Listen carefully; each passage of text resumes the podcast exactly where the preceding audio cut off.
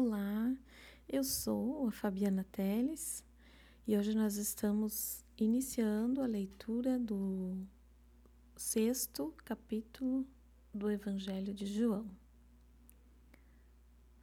Diante disso, Jesus atravessou o mar da Galileia, que também é conhecido como o mar de Tiberíades, e uma enorme multidão estava seguindo a todos os lugares aonde ele ia, porque viram os sinais miraculosos que ele tinha realizado nos doentes. Então Jesus subiu ao monte e sentou-se com os seus discípulos em volta dele. Estava próximo da comemoração anual da Páscoa. Jesus viu uma grande multidão de pessoas Subiu um monte procurando por ele. Voltando-se para Felipe, perguntou: Felipe, onde poderemos comprar pão para alimentar toda essa gente? E ele estava colocando Felipe à prova, porque já sabia o que ia fazer. Felipe respondeu: Seria preciso uma fortuna. Duzentos denários não seriam suficientes para que cada uma dessas pessoas recebesse um pedaço de pão. Então, um outro discípulo, chamado André, irmão de Simão Pedro, falou: Aqui está um rapaz com cinco pães de cevada e dois peixes. Mas que adianta isto para toda esta multidão? E Jesus ordenou: Digam para todo mundo assentar-se, e todos eles, só os homens, eram aproximadamente cinco mil homens, sentaram-se no gramado do monte. E assim Jesus tomou os pães, deu graças, os repartiu entre o povo. Depois disso, fez o mesmo com os peixes, e todo mundo comeu até ficar satisfeito. Depois que comeram o suficiente, disse aos seus discípulos: Agora ajuntem os pedaços que sobraram, para que não se perca nada. Então eles encheram doze cestos com os pedaços que sobraram dos cinco pães de cevada. Quando o povo percebeu que grande milagre Jesus havia realizado, exclamou: Não há dúvida que este é o profeta que estávamos esperando. Jesus viu que eles estavam prontos para fazer com que ele fosse o rei deles à força. Então voltou sozinho para o monte. Ao anoitecer, os discípulos dele desceram à praia, entraram no barco e atravessaram o mar em direção a Cafarnaum. Já estava escuro e Jesus ainda não tinha voltado. Logo, uma ventania caiu sobre eles enquanto remavam, e o mar ficou muito agitado. Eles estavam a uns cinco ou seis quilômetros da margem quando de repente viram Jesus andando sobre o mar em direção ao barco.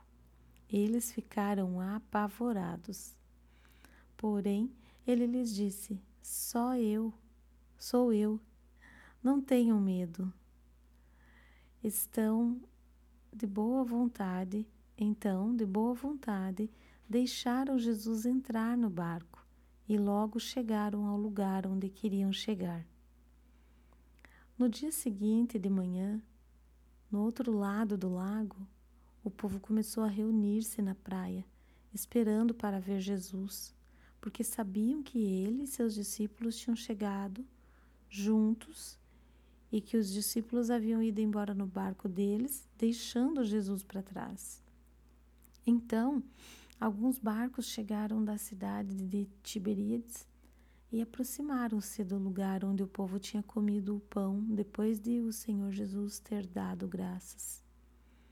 Quando o povo viu que Jesus não estava lá, nem seus discípulos, entrou nos barcos e atravessou para Cafarnaum, a fim de procurar Jesus. Quando chegaram e se encontraram com ele, disseram: Mestre, como foi que o Senhor chegou aqui? E Jesus respondeu: O fato é que vocês querem estar comigo não porque entenderam os sinais miraculosos, mas porque lhes dei de comer e ficaram satisfeitos. Vocês não devem trabalhar pela comida que se estraga, mas pela comida que permanece para a vida eterna, a qual o Filho do Homem dará a vocês. Porque Deus, o Pai, me enviou justamente com esta finalidade. Então eles perguntaram: Que devemos fazer para agradar a Deus? Jesus lhe disse: A vontade de Deus é esta, que vocês creiam naquele que ele enviou. Eles responderam: O Senhor deve nos mostrar mais sinais miraculosos se quiser que nós creiamos no Senhor.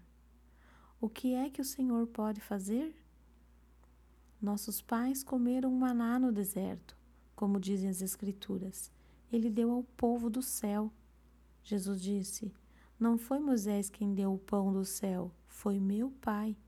Agora ele oferece a vocês o verdadeiro pão do céu. Porque o pão que Deus dá é aquele que desceu do céu e é aquele é, é ele quem dá vida ao mundo. Senhor, disseram eles, dê-nos desse pão todos os dias da nossa vida. E então Jesus respondeu: Eu sou o pão da vida. Aquele que vem a mim nunca terá fome. Aquele que crê em mim nunca terá sede. Mas o problema é que, conforme eu disse, vocês não creram nem mesmo depois de me terem visto. Todo aquele que o Pai me der virá a mim. E quem vier a mim, a esse jamais rejeitarei. Pois eu vim do céu aqui para fazer a vontade de Deus, que me enviou, e não para seguir minha própria vontade. E esta é a vontade daquele que me enviou, que eu não perca um só de todos que ele me deu, mas que ressuscite todos para a vida eterna no último dia. Pois é a vontade do Pai que todo aquele que olhar para o Filho creia nele, tenha vida eterna e eu o ressuscite no último dia. Então os judeus começaram a arrumar, a murmurar contra Jesus, porque dissera ser o pão do céu. Que? exclamaram eles. Ele não é apenas Jesus, o filho de José? Nós conhecemos seu pai e sua mãe. Como ele pode dizer desci do céu? Mas Jesus respondeu: Não murmurem entre vocês, porque eu disse isto, pois Ninguém pode vir a mim a não ser que o Pai que me enviou o traga, e no último dia eu vou ressuscitá-lo. Como está escrito nos profetas, todos eles serão ensinados por Deus. Aqueles a quem o Pai fala, que aprendem dele a verdade, serão atraídos a mim. Ninguém viu o Pai a não ser aquele que vem de Deus. Ele já viu o Pai. Eu asseguro a vocês que todo aquele que crê em mim tem a vida eterna. Sim, eu sou o pão da vida, o pai de vocês. Comeram o maná no deserto. Os pais de vocês comeram o maná no deserto, mas morreram. Mas aqui está o pão do céu que dá a vida eterna a todo aquele que comer. E eu sou esse pão vivo que desceu do céu. Todo aquele que comer deste pão viverá eternamente. Minha carne é este pão, entregue a todos para salvar a humanidade. Então os judeus começaram a discutir com uns com os outros a respeito do que ele queria dizer.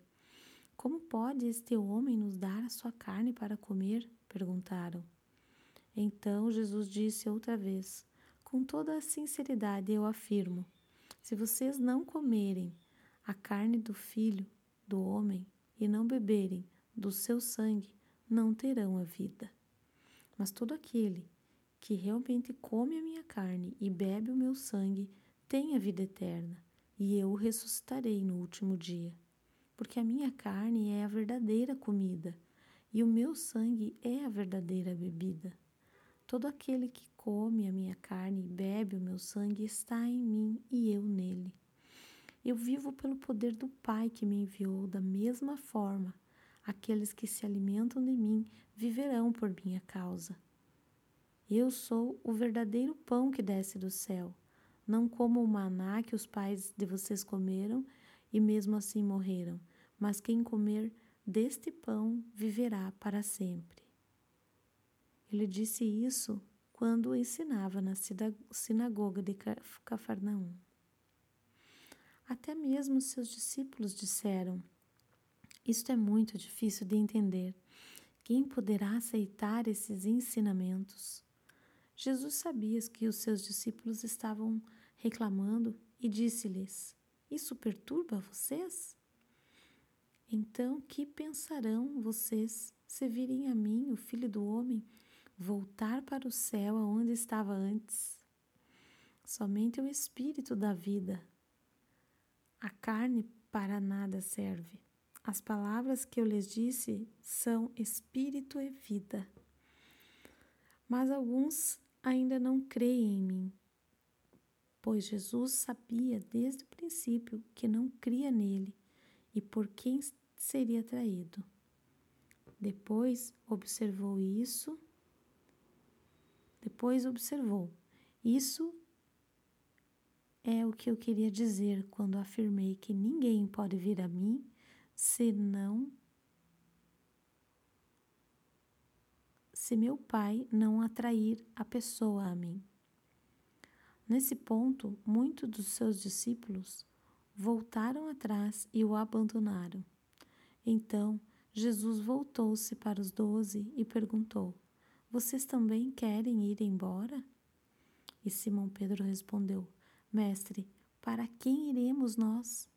Só o Senhor tem as palavras que dão a vida eterna. E nós cremos e sabemos que o Senhor é o Santo Filho de Deus. Então Jesus disse: Eu escolhi vocês doze. Contudo, um é um diabo. Ele estava falando de Judas, filho de Simão, Iscariotes, um dos doze, por quem seria traído.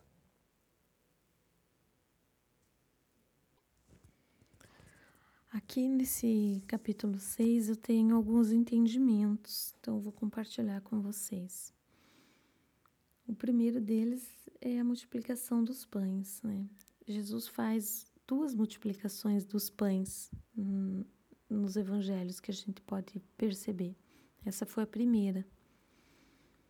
E ele dá graças, ele já sabe o que ele ia fazer, a palavra diz que ele já sabia o que ele ia fazer. E ele dá graças a, a partir do momento que ele agradece e ele começa a repartir, a multiplicação acontece. Então, isso serve de exemplo para nós. Agradecermos, sermos gratos a tudo aquilo que temos. E a partir do momento que praticamos a gratidão e partilhamos daquilo que temos, a multiplicação começa a acontecer. É muito vivificante entender dessa maneira. E o mais interessante aqui é que, a princípio, aquilo que ele tinha parecia que não ia dar para todo mundo, mas quando ele dá graças e começa a repartir, aquilo começa a transbordar a ponto de sobrar. Porque ele enfatiza no capítulo, no versículo 12, que para que eles recolham os pedaços que sobraram, para que nada se perca. Então aqui Jesus fala de duas coisas, fala de, um transbordar e ele também nos mostra aqui a questão das sobras, para que não se perca. Eu sempre aprendi com a minha mãe a não desperdiçar, né? Nunca jogar comida fora. Ela sempre nós crescemos assim, aprendemos assim. Ah, jogar comida fora é pecado. Então, é, essa frase sempre ficou, né? E aqui Jesus ensina realmente a recolher os pedaços que sobraram para que nada se perca. É, ele fala mesmo dessa questão, eu entendo dessa forma, né? Que ele fala a respeito dessa questão de cuidar, de não desperdiçarmos. Porque quando nós repartimos, nós transbordamos. E, e, e ele dá, Ele que faz o transbordo. E quando nós. Eu entendo assim, que quando nós não recolhemos, não, não nos preocupamos com as sobras, significa que nós não estamos dando valor para aquilo que Ele nos proveu. E essa questão do valor, né, não é questão de dar valor, vamos dizer assim,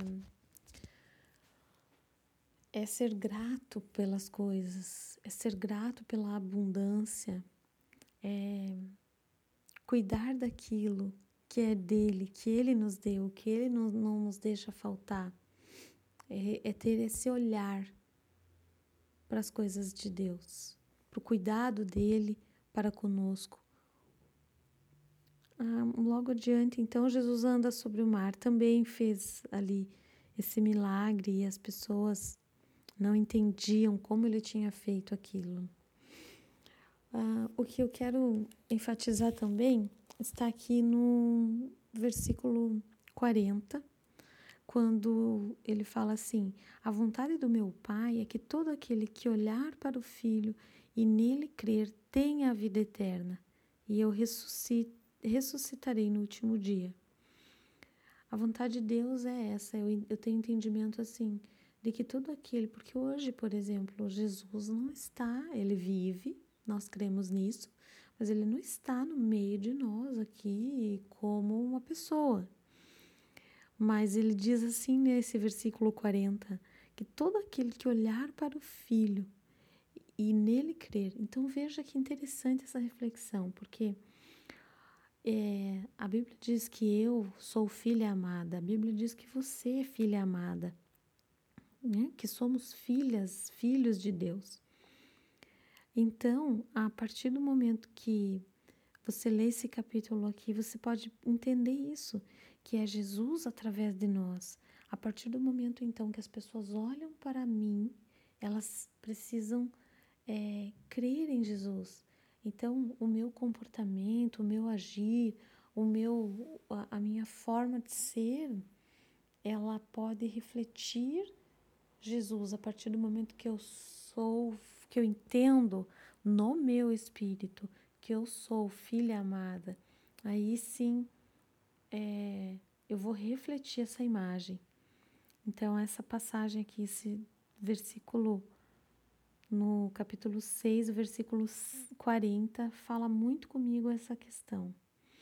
E logo adiante, lá no 63, fala assim: que o Espírito dá vida, ele dá, nos doa, né? o Espírito dá, dá vida para nós.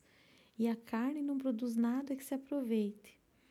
É, Jesus está refletindo aqui, enfatizando que é para nós nosso mover, como eu falei no capítulo anterior, no capítulo 5, o nosso mover no espírito, ele dá vida, ele nos leva para caminhos de vida. Né? Lembram que eu falei sobre o, o paralítico que estava definhando na frente do, das águas esperando a cura? A partir do momento que ele fez o mover, ele começou a ter vida, caminhar e, e viver a, a vida, né? Então é exatamente isso aqui, ó os, o espírito da vida, o espírito ele faz um mover através de você e de mim, e ele não só dá vida para nós mesmos, como ele dá vida àqueles que nos veem, porque é através de nós que tudo acontece. Então, ficamos assim com essa reflexão e amanhã continuamos com o capítulo 7 do Evangelho de João. Fiquem na paz do Senhor Jesus. Orem sempre. Muito obrigada por orar.